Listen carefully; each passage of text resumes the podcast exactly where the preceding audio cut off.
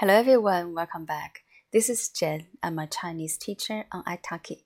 Today we're gonna continue talking about the differences between words 以后 and 后来. In English, both of them could be translated as after or later on. However, they are quite different.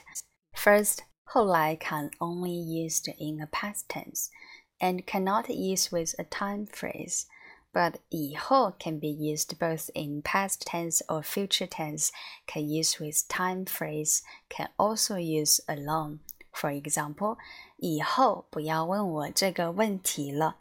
以后不要问我这个问题了。Don't ask me this question anymore in the future.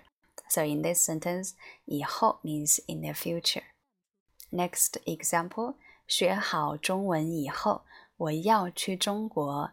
学好中文以后，我要去中国。After learning Chinese well, I want to go to China. So we use 以后 after 学好中文 this verb phrase, but 后来 cannot. Next one.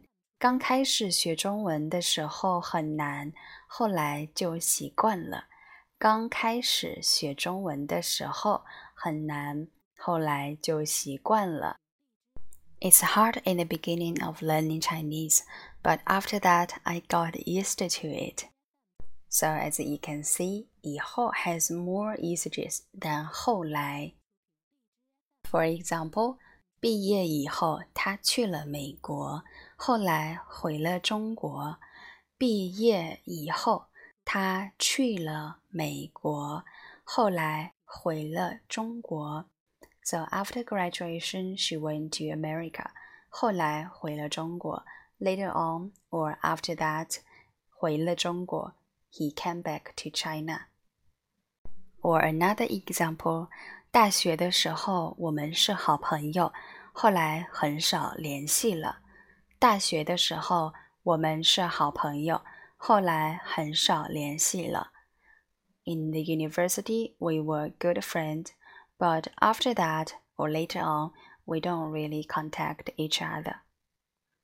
So you can tell that 后来 is always used in a past tense. Now here is a question for you. Which phrase do you think we should use in the following sentence? 二十年 blank，我们都成老人了。二十年 blank，我们都成老人了。 So the English meaning is uh, 20 years and something, we all become old people. Okay, that's all for today's class. See you next time.